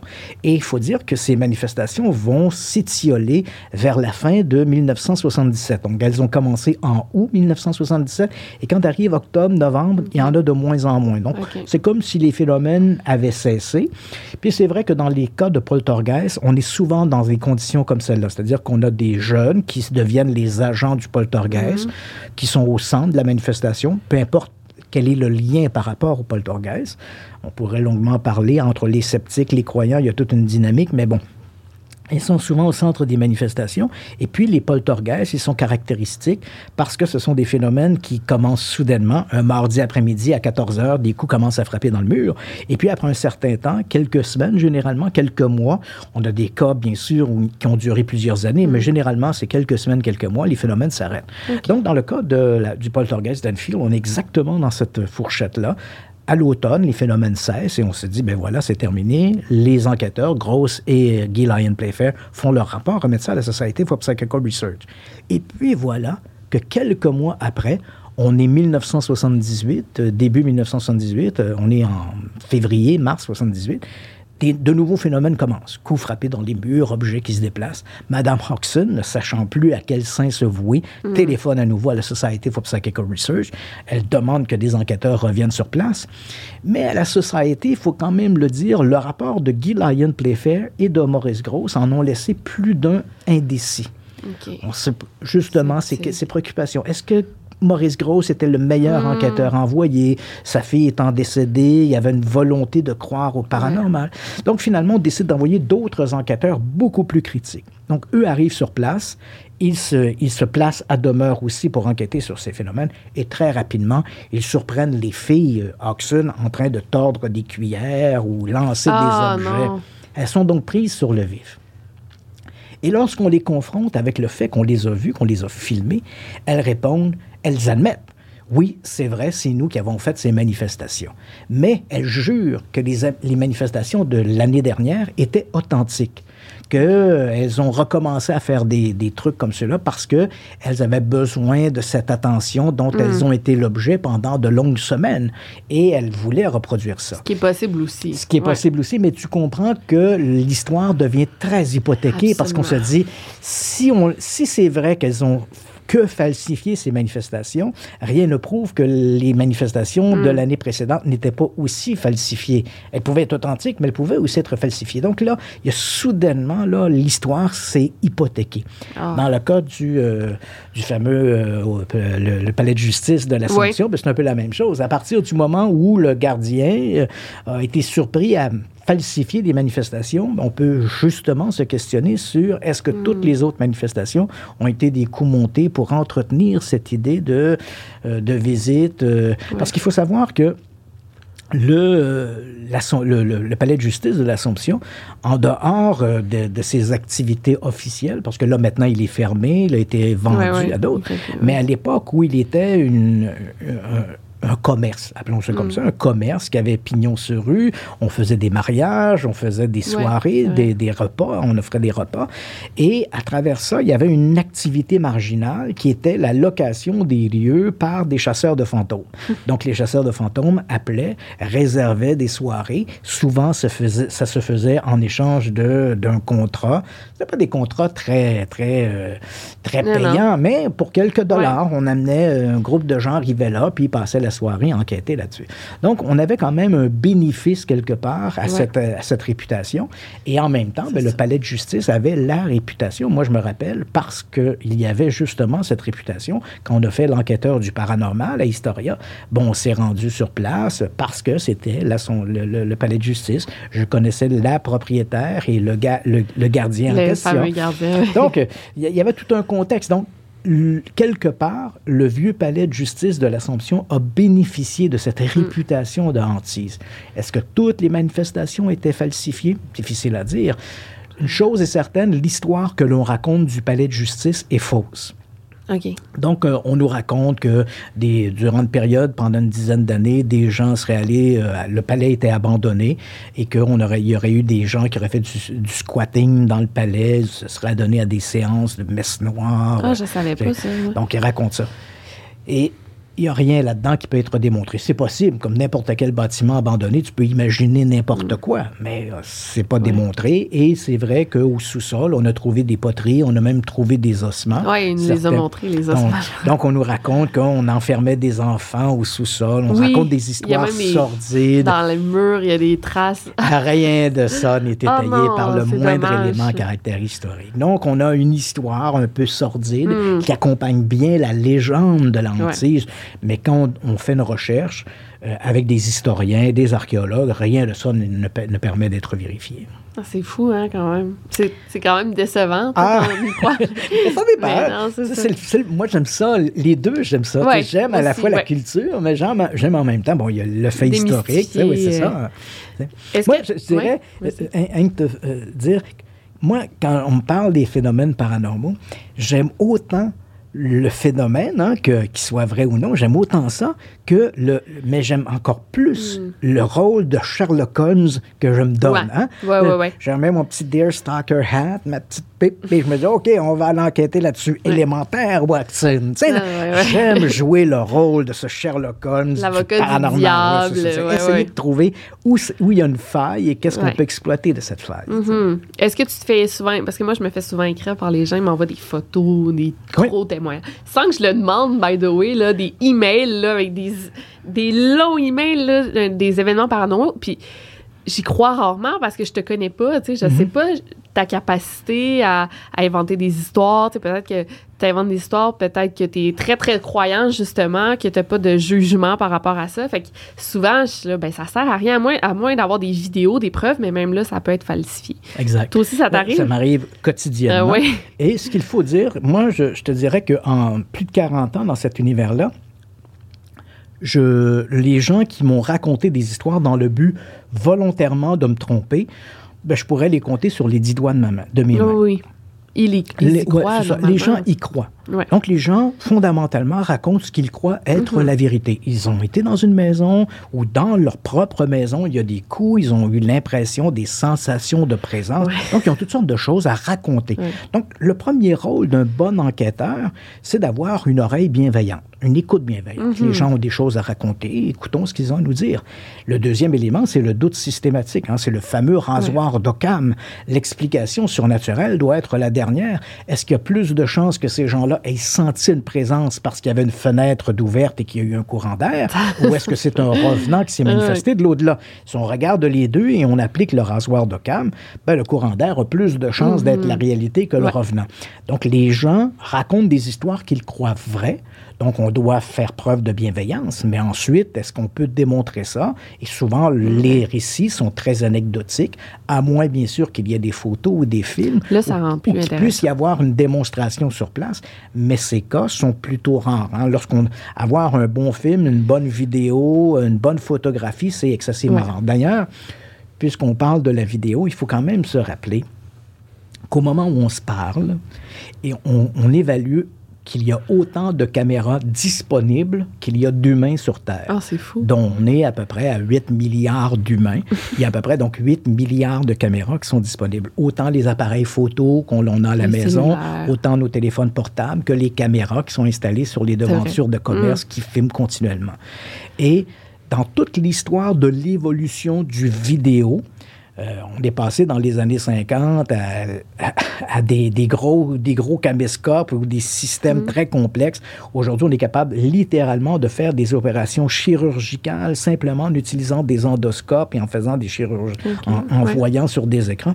Donc, dans tout l'univers, dans toutes les sphères d'activité humaine, la vidéo a connu une, une fulgurante ascension. Dans tous les domaines, la qualité s'est améliorée, sauf un seul, Oui, le paranormal. c'est vrai. Dans le paranormal, C'est le seul endroit où les photos, les films sont tout aussi flous qu'ils l'étaient dans les années C'est 40. incroyable, Et Là, oui. tu dis, il y a peut-être quelque chose qui fonctionne pas là-dedans. C'est Mm. peut-être justement le flou qui nous amène à croire au surnaturel. Ouais. Quand c'est plus c'est flou, ben, moi, je me rappelle, quand j'étais gamin, mon grand-père me disait tout le temps, dans le noir, tu te fais des accroires. Puis c'est un peu vrai. Un hein. peu quand on ça. voit pas bien, c'est toujours un peu flou. Donc, une image qui est pas très qui, est pas bien cernée, ben, évidemment, on peut y voir à peu près n'importe quoi. Donc, c'est le seul endroit dans, la- dans les activités humaines où la vidéo Mm. n'a jamais connu d'évolution. On est tout aussi, on a, on a autant de matériel de mauvaise qualité aujourd'hui qu'on en avait il y a 50 ans. Donc, je pense qu'on doit se questionner autour de ça. Mm. Et tu l'as puis là, bon, on en parle beaucoup ces derniers jours, hein, l'intelligence artificielle euh, oui. et, et l'extraordinaire capacité que l'on a aujourd'hui à truquer des images. On a parlé des deepfakes et tout ça. Alors qu'il y, a- il y a 25 ou 30 ans, on n'avait pas ces, Mm. possibilités-là. Seuls des spécialistes de l'informatique avaient accès à des comment. Photoshop ou des trucs comme ça. Puis si on recule encore plus loin, dans les années 50, 60, ben, le seul moyen qu'on pouvait faire des trucages, c'était ou bien des retouches sur les négatifs Mm. en chambre noire, ou encore de fausser quelque chose. hein. Ça me fait toujours, un- je trouve toujours amusant quand les enquêteurs du paranormal nous disent euh, j'ai enquêté sur le- le- un tel événement, j'ai regardé le négatif, puis la photo n'est pas truquée. Ben, ça ne veut pas dire que la photo n'est pas truquée, ça ne veut pas dire que ce qui a été photographié ne l'est pas.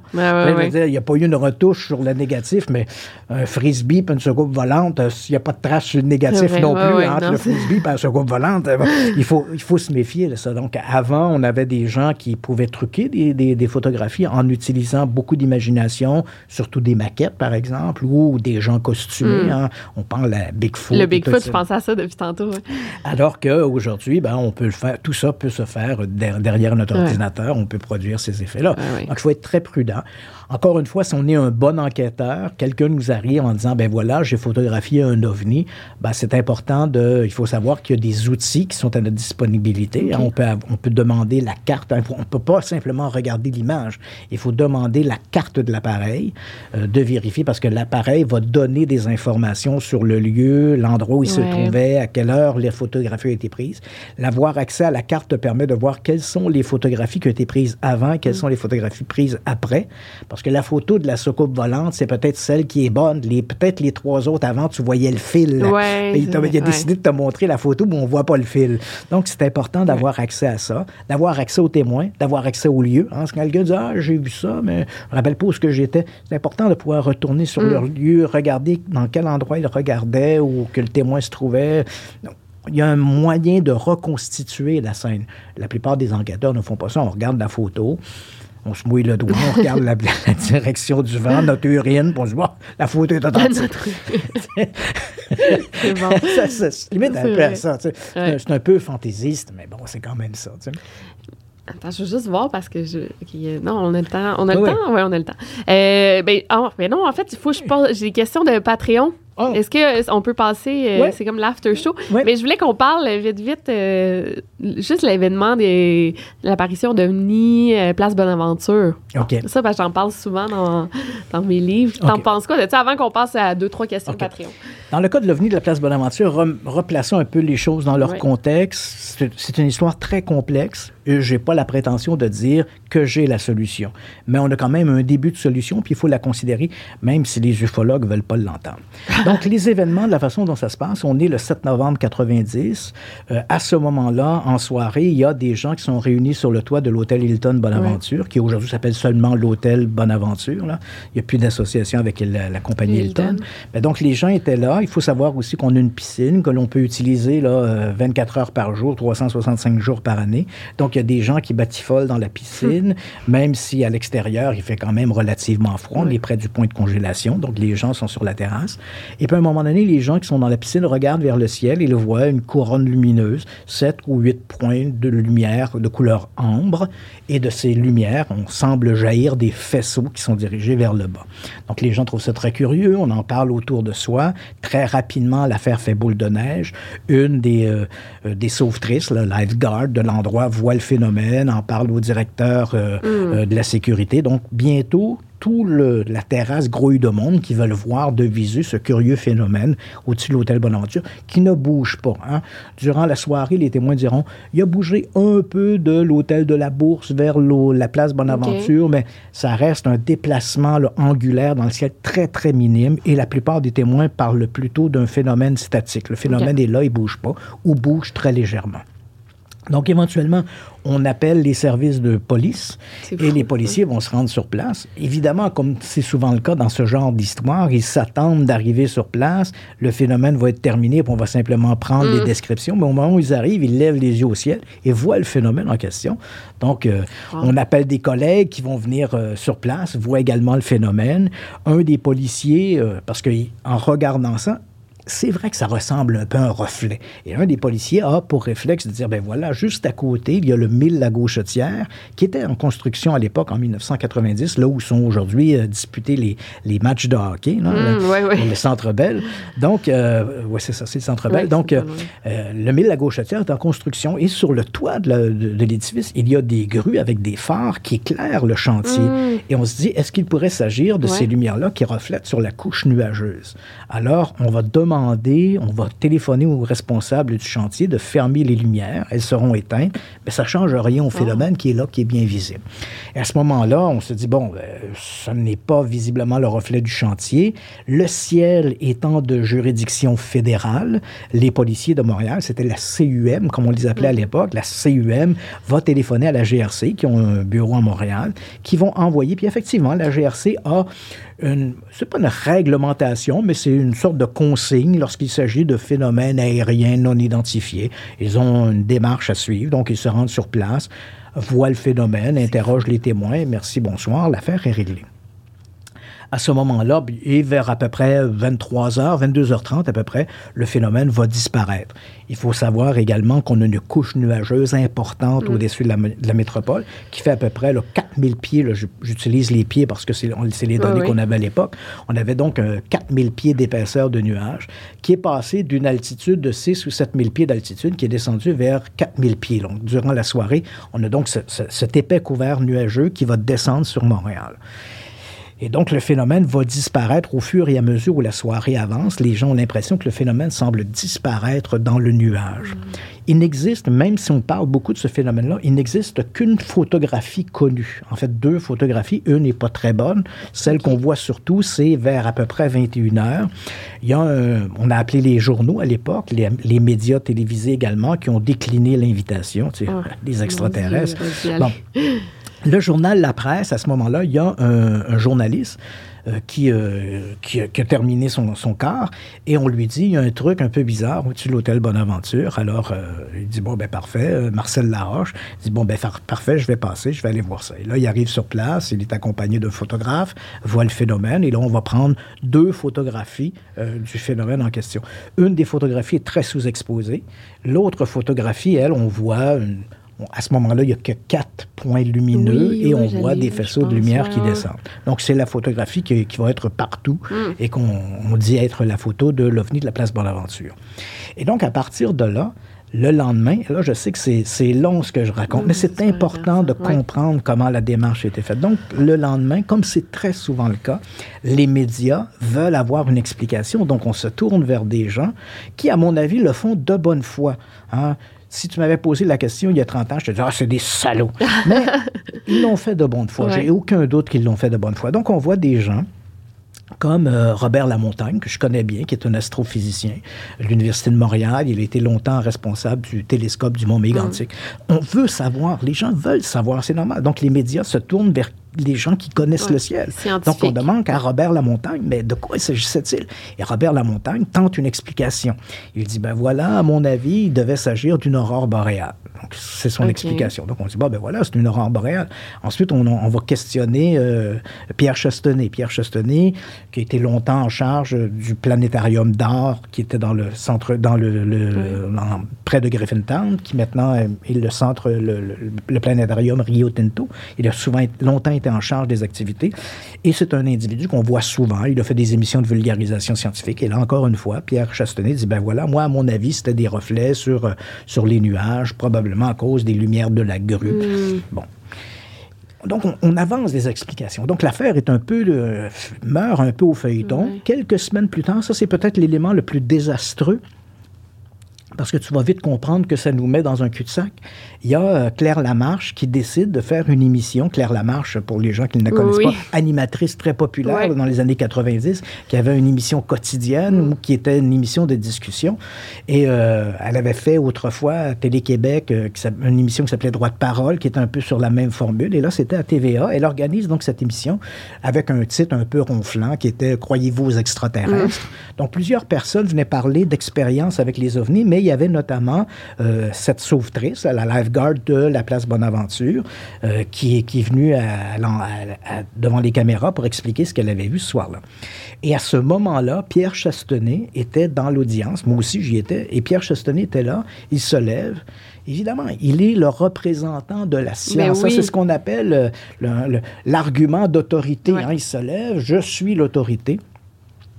Mais encore une fois, même si je suis critique, je pense que ça a été fait de bonne foi. hein. C'est pas Pierre Chastenay essaie pas de tromper Non. les gens. Il l'a fait de bonne foi. Il se lève en disant ben là, écoutez là, les extraterrestres c'est bien beau là, mais à mon avis, il y avait une couche de nuages, il y avait des lumières. Je pense que c'est un reflet. Merci, bonsoir. Puis l'affaire est torpillée là. dès le départ. là, on se dit bon ben là voilà, la science a parlé.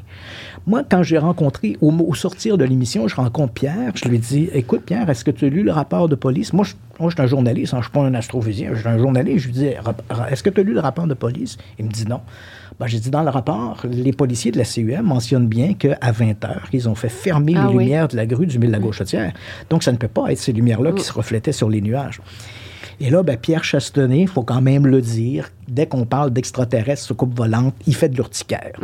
Donc, Pierre Chastenay répond ben, si c'était pas ça, ça devait être autre chose. Bien sûr, ça devait être autre chose, mais quoi? Mais quoi, Mais ouais. comme ça a été, cette affaire-là a été rapidement torpillée, on a eu une explication qui paraissait rationnelle.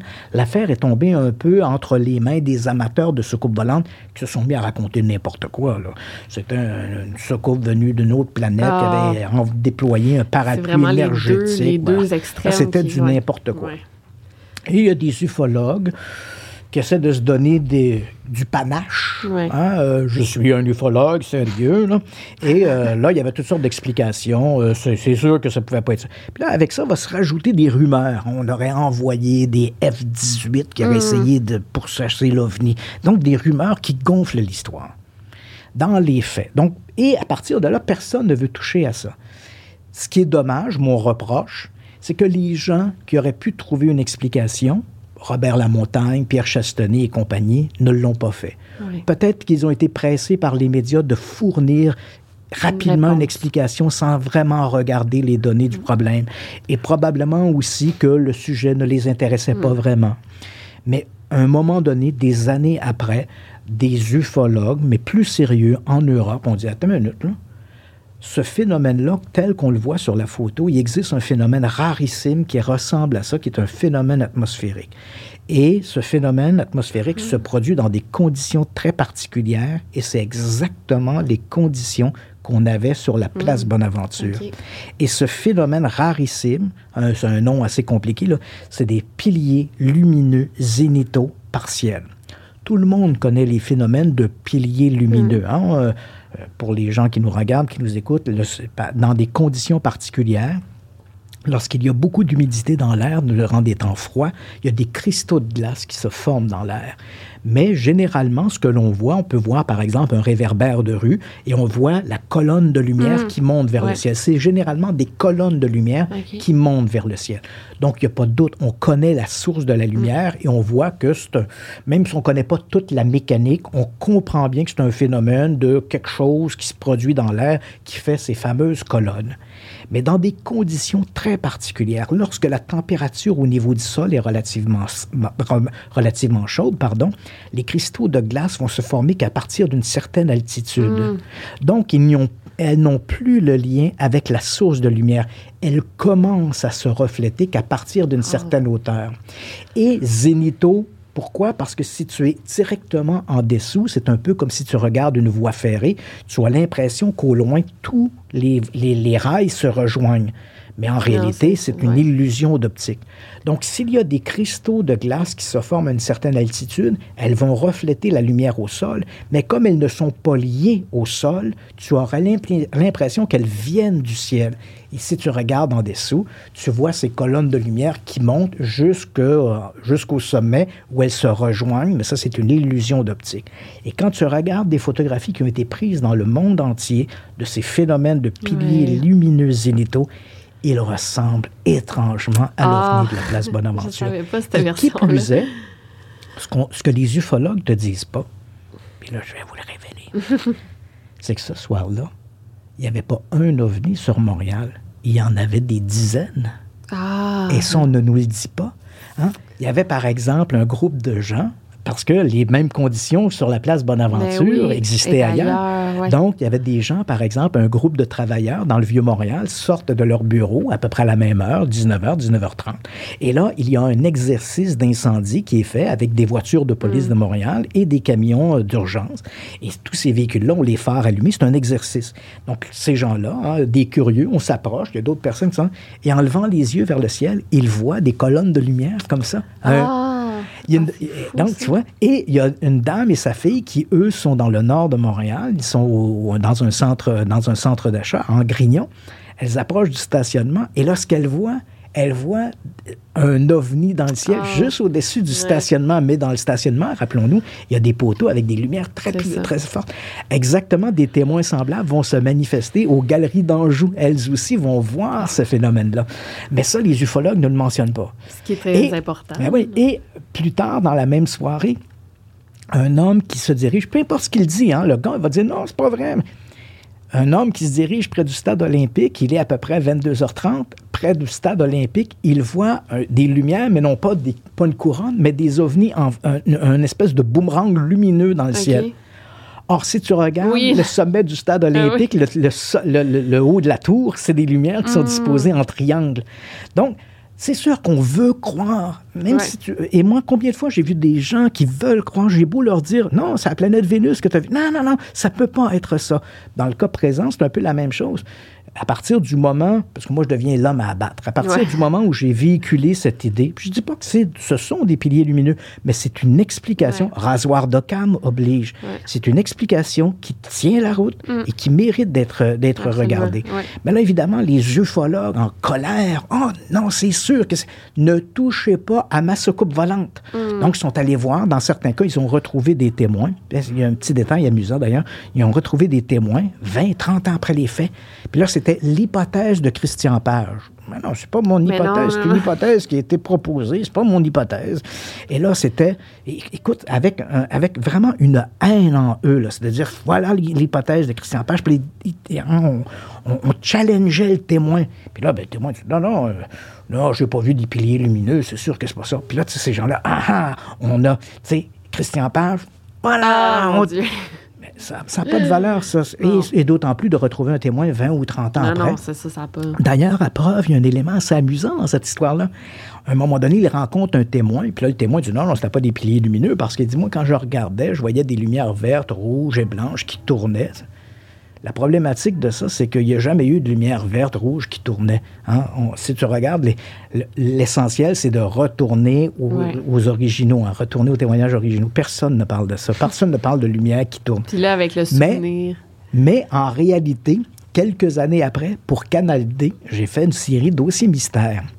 Et on avait besoin de refaire l'OVNI de la place Bonaventure. Je suis allé voir mon ami euh, Éric Nolin, qui est un animateur de radio bien connu, puis qui fait également des effets spéciaux. Et là, Éric me dit, moi, t'en faire une, moi, une soucoupe volante. Et il fait une soucoupe avec des lumières rouges et vertes qui tournent. Parce qu'au début, on voulait mettre une petite lumière, puis le Canal D, on dit, non, non, mettez de la fumée, il faut que ce soit plus spectaculaire. Hein, ce, ce concept de on veut Ouais. divertir. On veut pas trois, quatre petites lumières dans le ciel. Mettez une vraie soucoupe volante. Donc, Eric dit, ils en veulent une soucoupe, on va en mettre une. Donc, il a fait une belle soucoupe avec des lumières rouges, vertes qui tournaient. Ça n'a jamais existé, ça, dans les témoignages originaux. Ça existe essentiellement dans l'univers de dossiers mystères à la télévision. après que le gars. il Donc, quand le témoin ouais. raconte, j'ai Ah. vu des lumières rouges et vertes, visiblement, il confond ce qu'il a vu à la télé avec le phénomène qu'il a réellement observé Hmm. sur place. Il ne ment pas, mais c'est malheureusement notre cerveau fait ça. Ouais. Il colore les souvenirs, il les transforme. Donc, l'hypothèse aujourd'hui la plus vraisemblable pour l'OVNI de la place Bonaventure, ce serait un phénomène atmosphérique rarissime de type pilier lumineux. Mais encore une fois, ça reste à démontrer. Quant au, fait du- au soi-disant euh, F-18 qui ont pourchoi- pourchassé Ah l'OVNI, ça, ça, n'existe pas. D'ailleurs, quelqu'un voulait avoir son 15 minutes de gloire parce que c'était en 2015-2016. À un moment donné, ils ont parlé de cette histoire-là à la radio. Je me rappelle plus, je pense que c'était à C'est quoi ou quelque chose comme ça.